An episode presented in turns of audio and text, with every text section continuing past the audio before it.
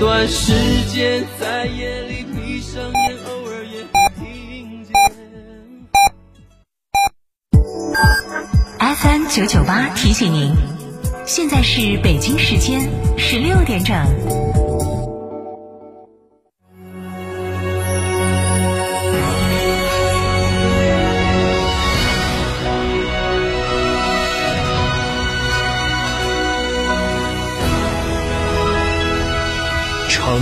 的声音，FM 九九点八，成都人民广播电台新闻广播。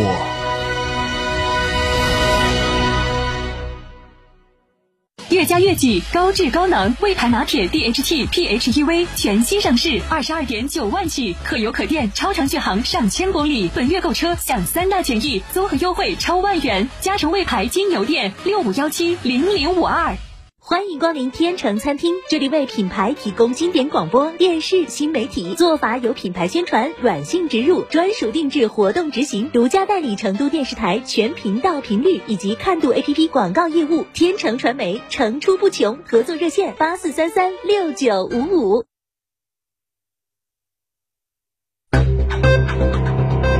九九八快讯。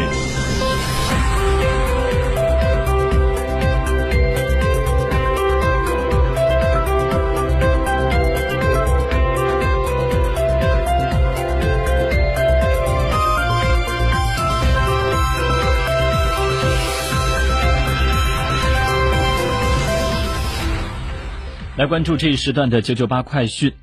海关统计显示，今年前八个月，我国有进出口实际的民营企业四十五点九万家，民营企业进出口增速高于整体四点八个百分点。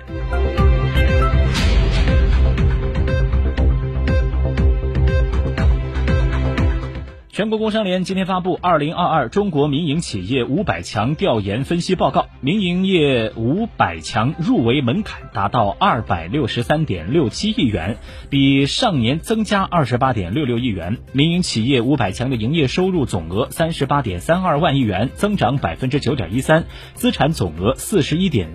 四十一点六四万亿，下降百分之十七点九二。税后的净利润是一点七三万亿元，下降百分之十二点二八。民营企业五百强当中，研发人员占员工总数超过百分之三的企业二百八十八家，超过百分之十的企业一百五十八家；研发经费投入强度超过百分之三的企业八十家，超过百分之十的企业六家。华为投资控股有限公司以一千四百二十七亿元的研发投入，继续位居首位。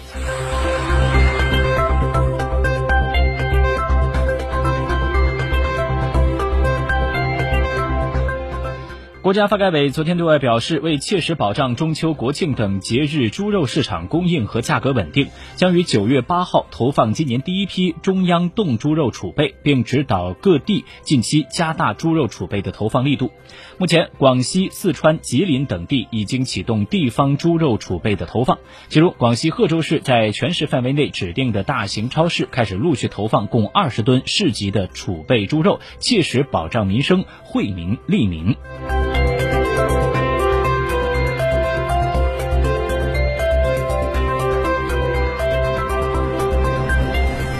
海关总署今天公布，今年前八个月，我国外贸进出口总值二十七点三万亿元，同比增长百分之十点一。其中，出口十五点四八万亿元，同比增长百分之十四点二；进口十一点八二万亿元，同比增长百分之五点二。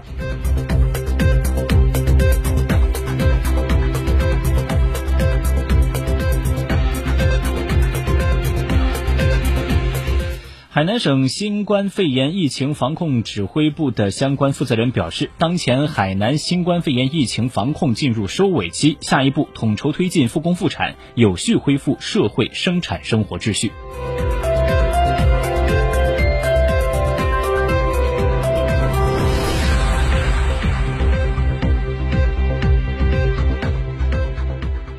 根据最高法消息，人民法院近年来充分发挥审判职能作用，依法从严惩处电信网络诈骗犯罪及其关联犯罪。二零一七年至二零二一年，全国法院一审审结电信网络诈骗犯罪案件十点三万件，二十二点三万名被告被判处刑罚。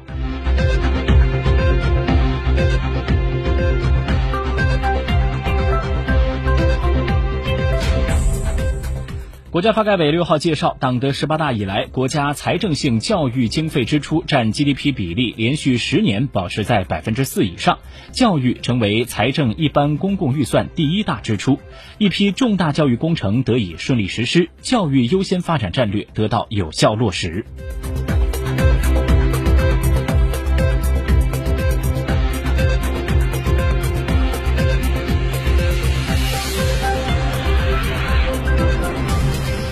视线转向国际，叙利亚军方六号发表声明说，以色列当天晚上用导弹袭击了叙北部重镇阿勒颇的国际机场，造成机场停运。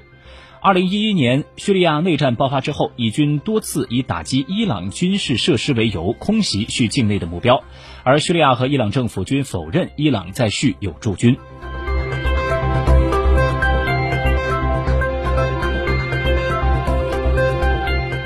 当地时间六号，智利左翼总统博里奇宣布改组内阁，撤换了包括其政治盟友在内的五名内阁成员。在九月四号的全民公投中，博里奇所支持的新宪法草案以较大的劣势没有获得通过，对这位总统造成了巨大打击。内阁改组之前，有数百名学生抗议者聚集在智利总统府外，要求召开新的制宪会议。警察用高压水枪和催泪瓦斯驱散了他们。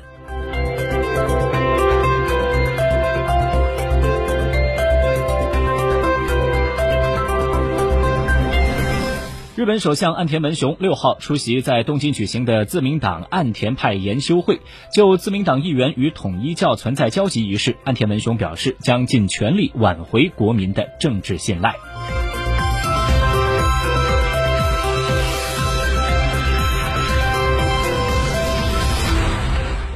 据美国媒体六号的消息，美国国防部发言人表示，将会在当地时间七号在加利福尼亚州范登堡空军基地试射一枚未携带弹头的民兵三洲际弹道导弹。该发言人还补充说，这次这一次是例行测试，已经提前通知了俄罗斯方面。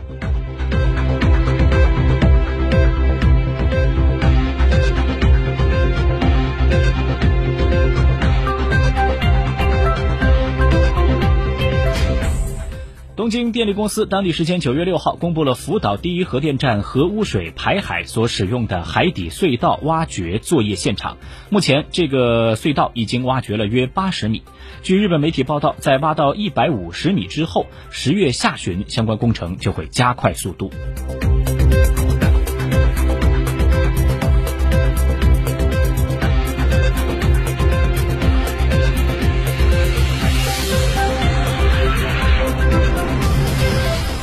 当地时间七号，俄罗斯总统普京在第七届东方经济论坛全会上表示，世界上已经有三点四五亿人面临着粮食短缺，比二零一九年多了一点五倍。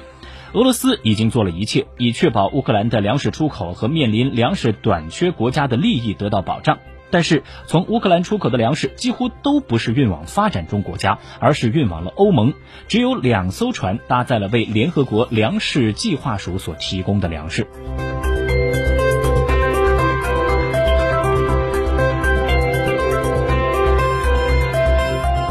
当地时间六号，英国首相府表示，新任首相特拉斯已经接受泽连斯基的邀请，将会出访乌克兰。首相府在一份声明中说，新任首相特拉斯重申了英国对乌克兰自由和民主的坚定支持。